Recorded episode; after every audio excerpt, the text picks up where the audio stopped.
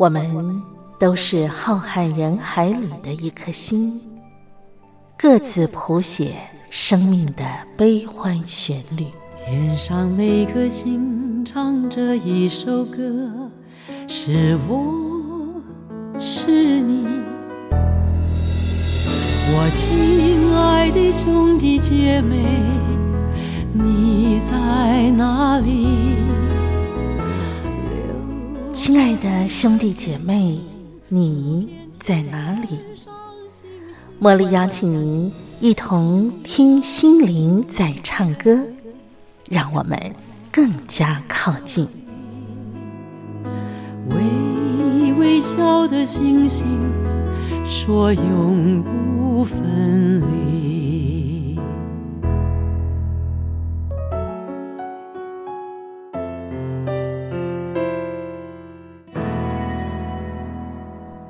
听心灵在唱歌的好朋友，我是茉莉，在台北问候您。非常感谢您和我在空中，我们共度这一个小时的节目时光。今天的节目安排上啊，茉莉呢邀请到我的好朋友西洋古典乐评张维志来到节目当中，跟我们分享好听的音乐。而我们今天要听的音乐主题呢是奥运的音乐。东京奥运在八月初的时候圆满落幕了，可是你知道吗？啊，历届的奥运呢，都有很多非常动人的啊一些乐章哈。那维志呢，特地为我们做了一些整理跟搜集，我们又要在节目当中呢来跟听众朋友分享。好，我们先来拥抱书香，分享好文章。这是选自《宇宙光有声 CD》杂志的文章，题目呢叫做《银法族的陪伴》。我们一块来拥抱书香吧。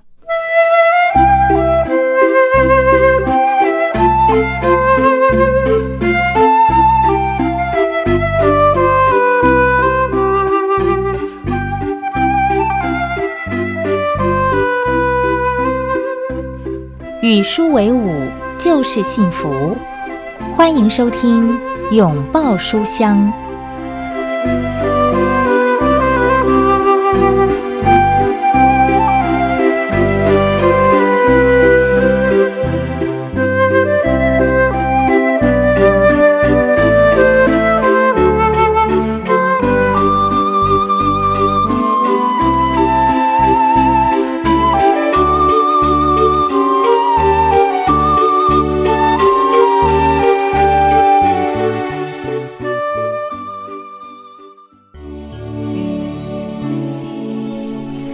零一八年，以九十九岁高龄安息主怀的格里汉牧师，在自己最后一本书《接近天家》中提到，圣经没有粉饰年纪渐长时必须面对的难题。他在书中坦言，自己面对越来越多限制，心中也有恐惧与挣扎，但他传递一个盼望：肉体虽然毁坏，内心却一天新似一天。我们知道老化过程会面对许多艰难，而上帝仍然与我们同在。潘正德老师提到，银发族面对三种挑战：身体老化的外显现象、社会心理问题，最后是健康、经济、家庭及社会关系和生存目的丧失。身体老化包括外观老化、肌肉骨骼老化。循环系统老化、泌尿系统老化和感觉器官老化，视茫茫、发苍苍、齿牙动摇，正是银发族的真实写照。银发族面临个人与社会疏离、寂寞、孤寂和焦虑感加增，却又在经济上更加依赖，失落和悲伤不断交错。若没有信仰成为心理的力量，是何等艰辛！最后是四个方面的丧失，特别要留意的是生存目的之丧失。可以透过赋能协助银法族再创生命意义，老而精彩可期。这是个亲情衰退、以虚拟情感来替代的时代，朋友和资讯都在手机里，手机成为陪伴的敌人。我们记挂在心的总是手机里的讯息，常常看见公园里义工们推着轮椅上的长者出来透气、晒太阳，然后就在一旁划手机，或是家庭聚餐，彼此寒暄后。就忽略长辈的存在，各自划手机。真正的陪伴是：当你需要我时，我在；当你不需要时，我也不会离开。银发族需要的陪伴，不在于时间长短，而是心灵交汇，有爱、尊重、同理和接纳，维持亲密距离，又不过度黏密。如何陪伴银发族赋权增能呢？首先，帮助银发族有肢体相交，在群体关系和团契生活中相知、相惜、相伴，就可以远离疏离感、孤单和寂寞。接着，协助长者找到生活目标。银发族容易感觉茫然、焦虑和不安，帮助银发族拥有正向心态。就会习福爱物，找到盼望。银发族容易依赖他人，相对感觉无能或无奈。当主要照顾者，适当把选择权交给长辈，让长辈拥有自主权，可以建立他们的成就感、价值感和参与感。再来陪伴银发族能自我接纳，就会离开自怜、自怨、自弃。从理解到理性抬头，提升自我境界，银法族的生活很容易就会一成不变，变得画地自限、停滞不前和想法固着。若能在这时候引导长辈走出舒适圈，做点新鲜事，例如主动关心孙子等等，就能自我成长、更新变化。最后。能够相信并且接受生命的主，拥有信仰的引法生活，可以说是好的无比。在生命的最后时刻，信仰能够帮助我们在主里面有平安。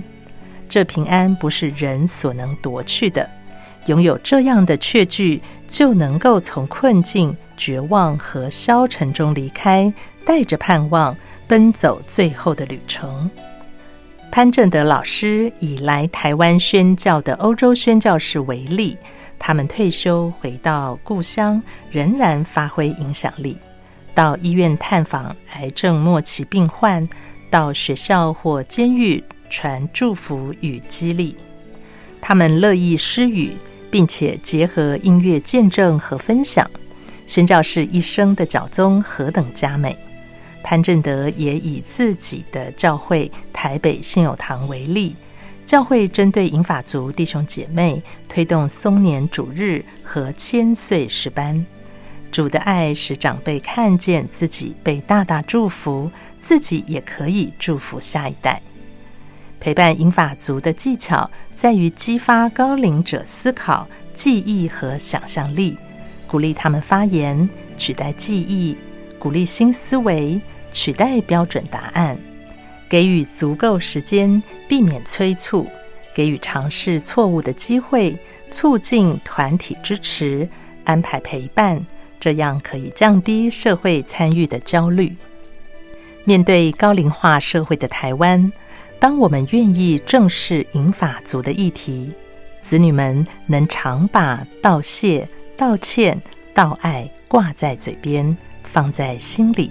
成就彼此最美好的回忆，如此陪伴就成为送给长辈们最好的礼物。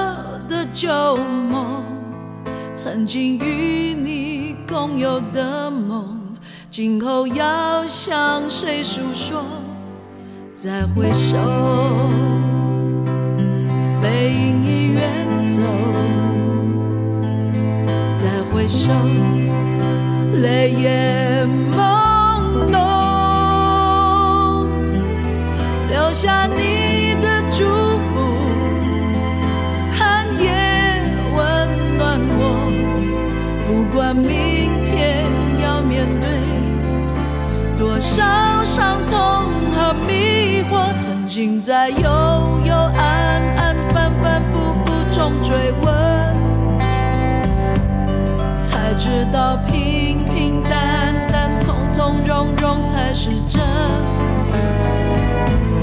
再回首，恍然如梦；再回首，我心依旧。只有那无尽的长路。伴着我。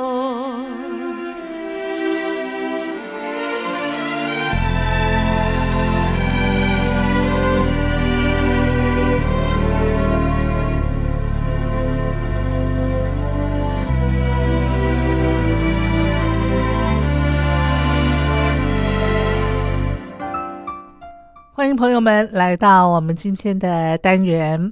在今天节目里头，茉莉再次的为大家邀请到我的好朋友西洋古典乐评张维志来到我们的节目当中，让我们先欢迎他，维志好，茉莉姐好，听众朋友大家好。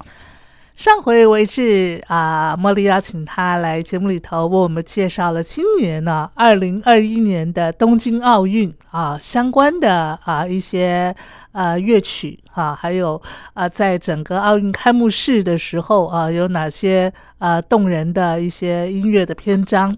同时呢，我们也透过这次的东京奥运啊，认识了呃像是有一位日本的呃非常出名的这个钢琴家。呃，什么？上元广美？上元广美，对不起了哈，对不起，我记性不太好。是是，呃，我也是透过维志的介绍啊，对于这位钢琴家呢，有一个比较深入的认识。对，上元广美其实是他，他现在在四十出头啊，是，他是呃，出生在日本静冈松滨市啊，六岁就开始学琴。哦，他九九年的时候移居美国。那就在波士顿进修音乐，所以那个时候就是呃殿下他那个呃扎下他爵士乐的根基。那他的爵士乐其实是以这个呃技巧非常呃炫技闻名。我我们上次其实看从那个开幕式里面，呃，他他他有有一首曲子就是选自于他的专辑专辑啊，叫做。Spectrum，嗯，光谱，光谱，这个光谱这个专辑里面，其实呃有有一首曲子就叫做光谱啊，是，就是呃嗯上元广美就是在开幕式呃的的表演里面就演出了呃这一首好光谱，对，在整个运动场上这么大，然后就只有一台钢琴摆在那边，然后他弹这首光谱。而而且这首光谱也是他一个非常能够炫技的一首曲子，对不对？没错，没错，那个音符这个快的跟手指头跟闪电一样在钢琴上奔驰，目不暇接。对啊，那我们今天节目一开始是不是先来欣赏这首光谱？对，我们先回顾一下开幕。好，来，我们就一块来欣赏这位日本籍的这个钢琴家上原广美他所演奏的光谱。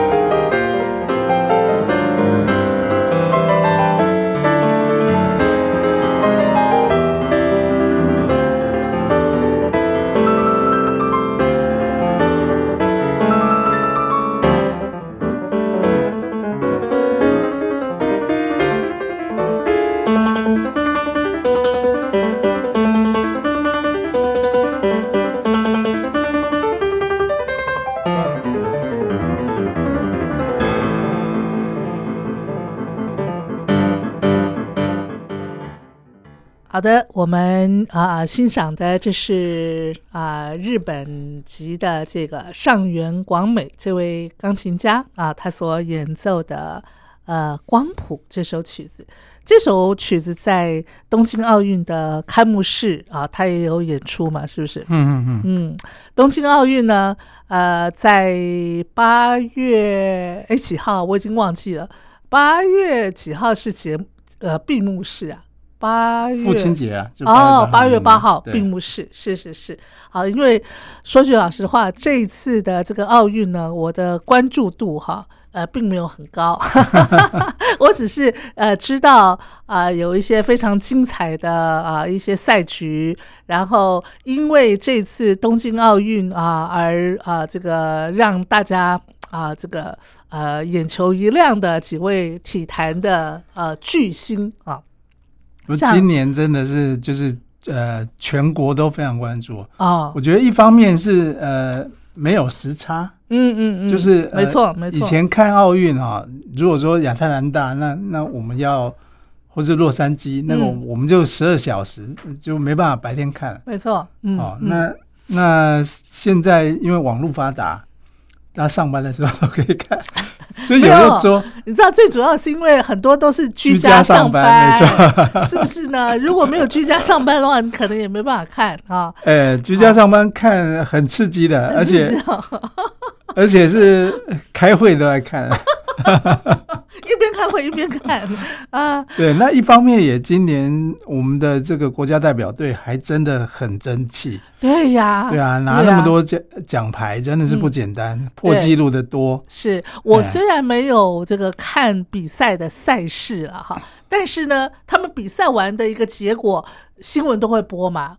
对，那新闻播的时候，就会有一些这个精彩的这个回顾影片是啊是啊是啊。还有就是这个授奖的时候，站在这个讲台上啊，然后看到我们的这个会旗冉冉啊，这个升上去，然后伴随着我们中华民国的国旗歌，哇，那个时候还是非常非常感动，很感。人，尤其是那个羽球那一场，真的你说那个男子双打吗？，对男子双打。哎是。是那个林洋配的，真的是也是打的非常惊险。啊，呃所以那一场你有看哎，那场我有看，啊？嗯，这讲到不过第一面嗯金牌倒是举重啊，那个郭幸存，对，对啊哈，嗯那位女子举重啊这是我心目她她不就是我心目当中的神力女超人吗？真的是神力呢，是不是而且又外形又好看的神女。对对，你看她的外形，感觉上就是很有女人味儿哈，秀秀气气嗯的。可是没想到啊，这个上场举重的时候，那整个神力女超人的那个 feel 就上来对，了。她是可以拍电影的。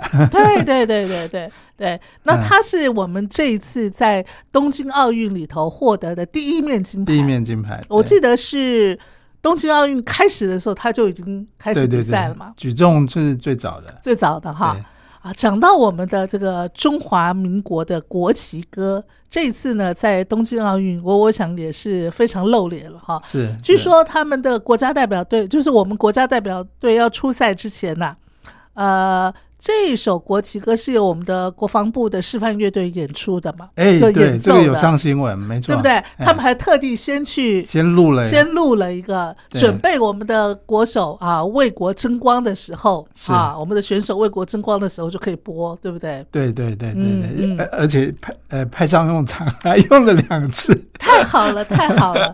收音机旁的听众朋友，不知道你对于我们的中华民国国旗歌熟不熟悉？国旗歌我觉得是蛮妙的，因为感觉上是我本来小时候哦，我我会以为说，哎，是不是每个国家都有个国旗歌啊？对啊，我也是这样认知哎、我本来是以为是这样子，然后我一直以为说，呃，国旗歌不就是搭配着国歌吗？嗯有个国歌就有个国旗歌嘛，是不是呢？哈，国旗歌，呃，国歌就是我们人啊，就是 我们来唱的。那国旗歌就是我们唱完以后要升旗的时候要演奏的。啊，所以我的认知都是这样。对。那事实上不是吗？呃，事实上就是呃，这次我还真的特别去查一下，因为每个国家都放国歌嘛，嗯为什么咱们就是叫做国旗歌呢？是是是。那去查一下国旗歌的源头，哎，它还真的有个来源是，呃，其实它最早哦，嗯最早我我们虽虽然是小时候就拿来升旗了，那也是没有错。但是但是其实那个那个传统是来自于最早是呃民国四十三年的时候，其实、嗯。呃不是一九四三年的时候，还在抗抗战的时候，嗯。哦，那那个那个时候，呃，作作曲是跟呃国歌的同一个作者嘛，叫嗯黄志。黄志哦，嗯。当时其其实是流行在他的他的歌曲是流行在呃嗯作为就是呃体操运动的，哦，哦哦，所以它本来就有体操来源。是是体操运动对对对对对的配乐是不是？是。哦。那呃，三零年代的时候，其实其实我们这个青天呃，当时就叫做《青天白日满地红》嗯。这个曲子哈。哦，然后歌名叫青天白日满地红。青天白白日满地红，是。所以是是为国旗而做是没有错，嗯。但是呃，我们我们好像是因为呃呃后来要要要加入这个奥运啊，嗯然后又有这个呃两个中国的问题啊，是就没办法解决，所以那个时候才特别送审了这个国旗歌的版本，哦然后用中华台北的这种名义去去参加，哦嗯哦，参加嗯这个奥运。嗯那送审这个歌曲之后呢，哈，那后来这首歌就成为我们中华民国奥委会的会歌了。哦，所以是在一九八四年第一次参加那那个冬季奥运的时候，嗯哼哦，那个时候呃正式开始成为我们中华奥委会的会歌。会歌对哦，原来它的这个历史脉络是这样的。对，来，我们也借着今天这个机会，再来聆听一下。这个每一次听都很感动。听说了，海外的侨胞啊，每次如果听到这首曲子，不管是唱的或是演奏的，然后看着青天白日满地红的这个国旗冉冉上升的时候，几乎人人都会这个泪流满面。我今年看奥运，大家也是跟着唱，是哈，来，不会唱都跟着哼。我们现在就再听一遍，跟着唱一遍。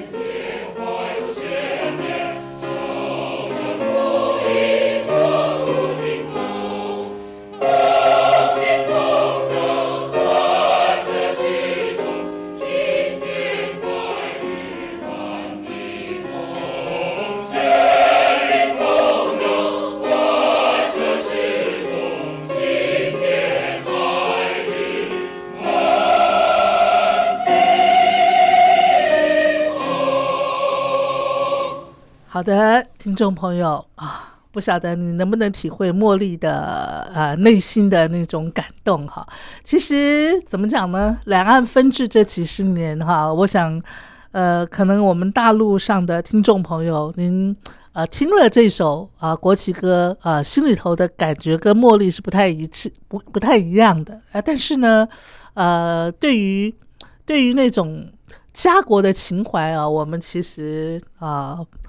这个怎么讲？那个根底是一致的啦，哈、嗯好，那接下来呢，我们再回到今年的东京奥运啊，在八月八号啊，呃呃，圆满的落幕了。对，这是末呃，在八月八号闭幕的那天啊、嗯其实还在比赛，哦，还在比赛啊、还在比。对，那当天一大早就比那个马拉松。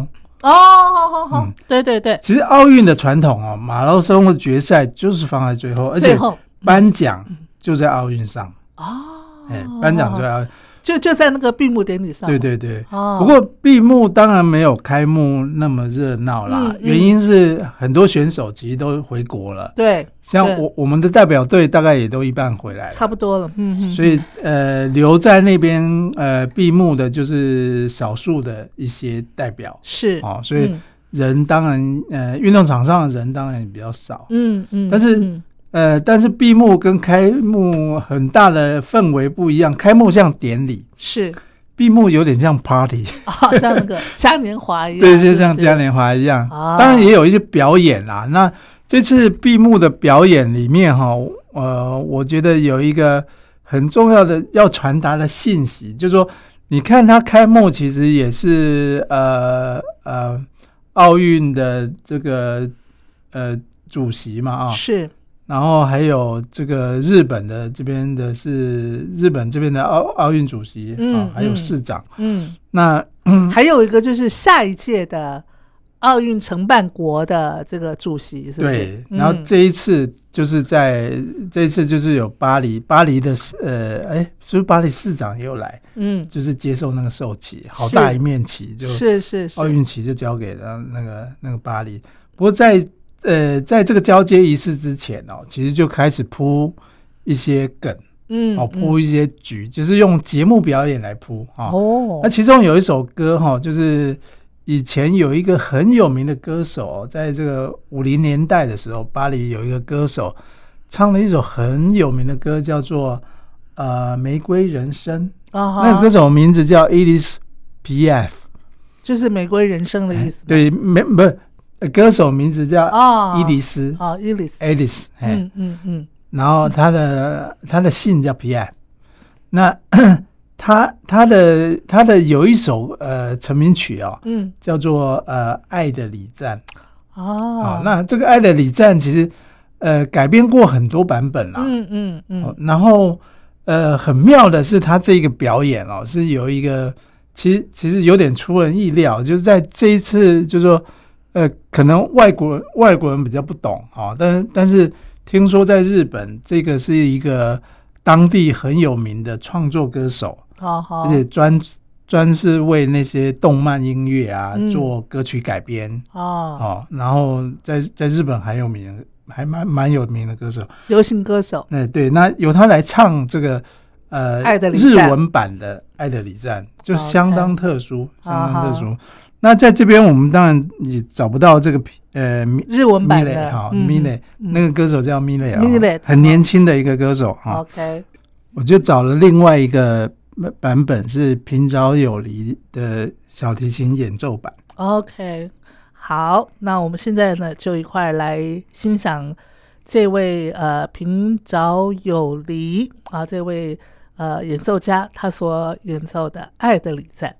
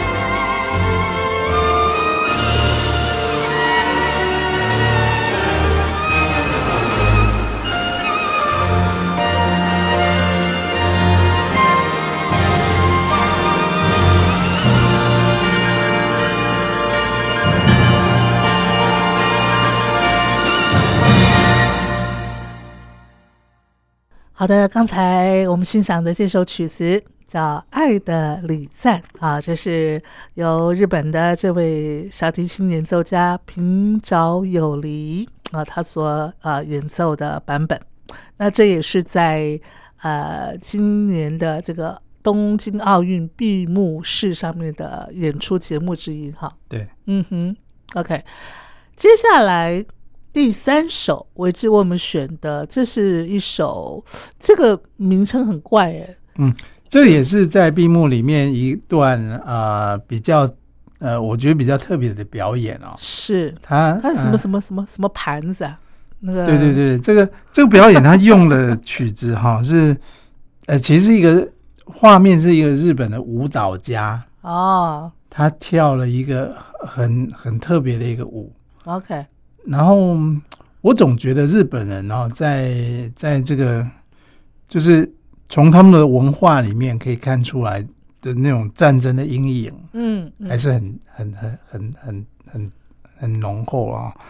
然后他他的这个背景音乐很独特，我当然我觉得很好听，是呃日本的一个呃早期的作曲家哈、叫做吴满彻。嗯吴满彻是呃经历过那个大战的时代的，他因为战争其实没有没有呃没有办法哦去求学哦，嗯所以他音乐教育其实在在年轻的时候并没有打得很扎实。是。但是呃，因为日本战败之后，他其实在呃，他其实有一个机会是为美军工作，好好。而了解到呃，就吸收到呃西方的古典音乐，然后当当这个呃斯特拉斯特拉文斯基去访问日本的时候，嗯他有机会呃，就是呃去更做更多西方音乐的了解。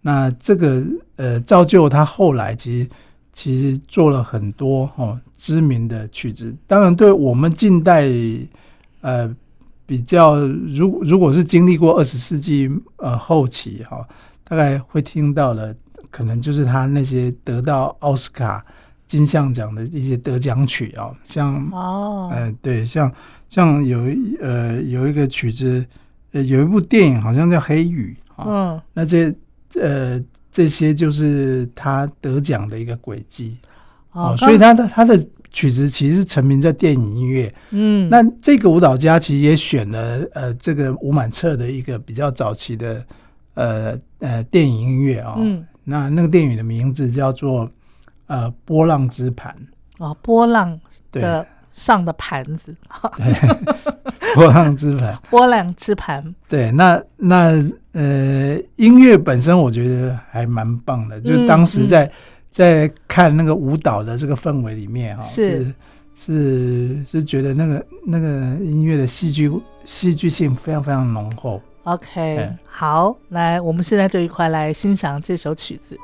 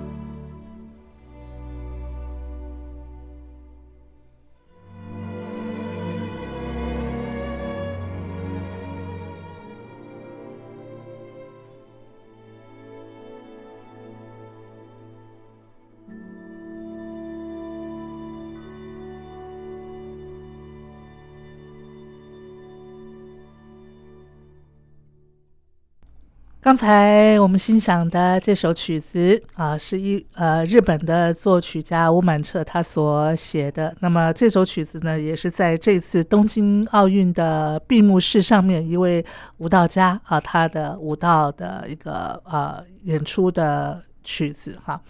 刚才呢，我要跟听众朋友说一个那个呃题外话，我们要介绍吴满彻这位音乐家的时候呢，我是之前问我说，哎。茉莉，你听过吴满彻吗？我说啊，没有。他说你真的没有听过吗？我说没有啊。他说他这是日本最有名的作曲家，你没有听过？我说日本最有名的作曲家不是久石让吗？啊，看啊，这个这个哈，所以久石让是现在最有名，没错啦。没有没有没有，这个行家哈，一开口便知有没有哈，关键就是在这里哈。好。我们继续啊，再请维志来跟他分享啊，在这次东京奥运会的这个闭幕式上面啊，还有什么其他精彩的啊一些内容？嗯，后半段有个表演啊，啊，印象还蛮深刻的。他用到的音乐就是接到的这个音乐，又回到法国了。哦，在闭幕之前啊，就又回到法国了。是，那用到的音乐就是德布西的《月光》。讲到法国，那是因为。呃，东京奥运呃结束之后，下一个奥运承办国就是法国，就是巴黎，巴黎嘛，哈，哦，所以它会有很多的法国的元素、巴黎的元素在里头。对对对，那这个这个唱完之后，他就交接会旗给巴黎市长，哦，然后呃，交接会旗那的那那面会旗很大啊，嗯，然后呃，巴黎也为了呃这这个交接仪式啊，嗯，拍了一个片。哦，拍了一个片叫《谢谢东京》哦，然后那个片拍的还蛮嗨的，蛮嗨的。对，拍的还蛮嗨的。巴黎人就是呃满心期待，虽然在疫情当中，嗯嗯，满心期待的这个呃下一个呃下一个三年后是的巴黎的奥运的来临。如果我没有记错的话，是不是东京奥运开幕式的时候，巴黎的总统不？呃，法国总统有去东京吗？马克宏是不是？嗯，马克宏有没有去啊？这这然后美国不是由那个拜登夫人来来参加吗？我印象当中是这样，可是不晓得我是不是记错了。好像唯一参加东京奥运的外国元首就是法国的总统，我印象是这样了。不过没关系，不重要哈，因为呢。现在重头戏呢，要等到三年之后啊，巴黎的奥运啊，那个时候呢啊才开始嘛。但是呢，我们可以先来感受一下呃，巴黎啊这个氛围，法国的这种 feel。对，你可以感受他们他们满心就是这个欢喜的，要迎接这个下一届。所以这首《月光》也充满了那个满心欢喜的喜悦感吗？嗯，我们选的这版本比较抒情，是是管弦乐版，不是我们一般听的钢琴版。好，来，我们一块来欣赏。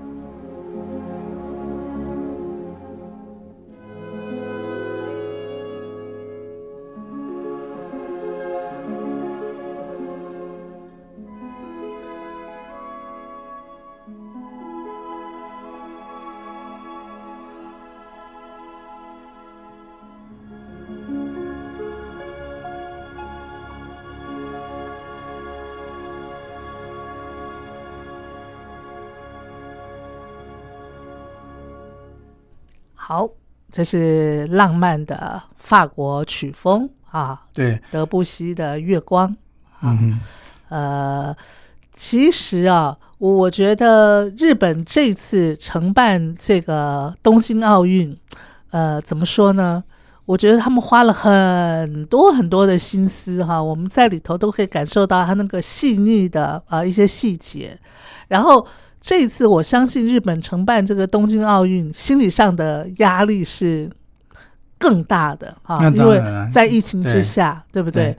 然后呃，东京奥运要呃开始之前呢，呃，甚至还有很多耳语说，哎呦，除了疫情之外，是不是还有呃其他一些这个呃什么呃担心什么恐怖攻击呀、什么什么，嗯有很多很多的一些揣测。所以听说，哎，这不是听说啦，上回维斯也说嘛，日本一般的民众是反对。奥运，呃，在东京这次奥运的举办嘛，对不对？就是里面在开幕，外面在抗议啊。抗议。可是随着开幕以后，好像那个大家的那个那个越来越喜欢的声音就出来了，对不对？因为他金牌拿得多，所以有一个那个有一条新闻的标题就写的非常非常非常那个呃入骨啊，啊，叫做说？“金牌治百病 啊，金牌治百病啊，真的，真的，真的啊！哎呀，怎么说呢？我觉得这次哈，其实看到各个国家啊啊在奥运上的一个表现，它其实也呃会让人有很多很深刻的一些触动跟感想哈。就比方说，我们看到呃，像以我们呃台湾的这个选手们去参赛，然后呃，不管是他最后的成绩如何，尤其是即使这个选手落败了，可是我们呃一般的台湾民众还是有很多的一些鼓舞啊、呃肯定啊、啊赞美啊，对不对？像我们那个羽球选手戴资颖。他即使没有得到金牌，但是他回到台湾时候，也是那种像巨星欢迎巨星般的那个阵仗在机场等候”，他啊啊，。对啊，大家在网络上对他还是非常的一种赞美啊、肯定啊、鼓舞啊。是啊，已经已经很不容易了。对，但是我听说了，比方说像我们大陆的选手，哎，大陆选手这次也是表现的很杰出，哎，很杰出，好，而且对相当杰出。而且这个我听说大陆的选手啊，他们在训练的时候，哇，那真的是非常的严格，是，哈、对，过着非非人的生活，我觉得就像机器一样了，对我我觉得选手都是有所牺牲啦，就是真的有所牺牲。拿拿金牌的选手啊都是这样子的。对，但是，但是有时候听到那个对那个选手是牺牲到一个 就是完全没有自己生活的程度，就会就会觉得他真的很会会会觉得很同情。对，会很心疼。哎、啊我我们的选手好像就是闭关一段时间，嗯，那时候因为为疫情，他们呃特训，然后没办法回家，嗯嗯，但是也就一段时间而已，对。他不会常年被关在一个然后呃，让我更心疼的是什么？就是说，我相信每一位选手代表自己的国家出去比赛，心里头一定是希望能够尽自己的全力，呃，为自己的国家争光嘛，哈。对可是，在尽全力争光的呃最后的结果，如果真的没有办法啊、这个如愿的呃得到自己想要的一个成绩的时候，其实选手心里头已经，你怎么讲？第一个他已经尽力了，第二个他可能心里头有很大的失落。那这个时候，我我想他最需要的是一种安慰跟鼓舞。可是，呃，就比方说像呃呃呃大陆的有些选手，他们可能最后没有拿到金牌啊、然后是由我们的这个像台湾的选手拿到金牌。听说那个选手呃在呃大陆的网络上的一个对他的呃怎么讲？那不是责骂吗？还是什么？就是对对他的批评，批评啊，哦，我我真的是会很心疼那个选手是啊，是啊，啊，对不对？对啊，就是我我觉得网络是很不好的一个，在这方面是很不好，因为嗯，它匿名嘛，大家可以谩骂。对对对，嗯、谩骂的有时候就是其实对对选手也不公平啦，嗯嗯，甚至跟戴戴志颖对打的那个那个呃啊拿到金牌也被骂，这个就真的莫名其妙不是。他已经拿金牌了，他还是被骂呀、对对对，哇，那要骂他什么呢？我实在想不出理由哎，要骂他什么呢？可能就觉得他没有赢得很漂亮吧。没有，他已经赢得很漂亮了，他真的已经赢得很漂亮了嗯，啊！好吧，来，呃真，辛苦。这个这个，我觉得呃，不以成败论英雄啦，哈，而且比赛过去就过去了，呃，最重要的是那个运动家的精神，精神最重要，我们要把它啊、提倡发扬光大啊。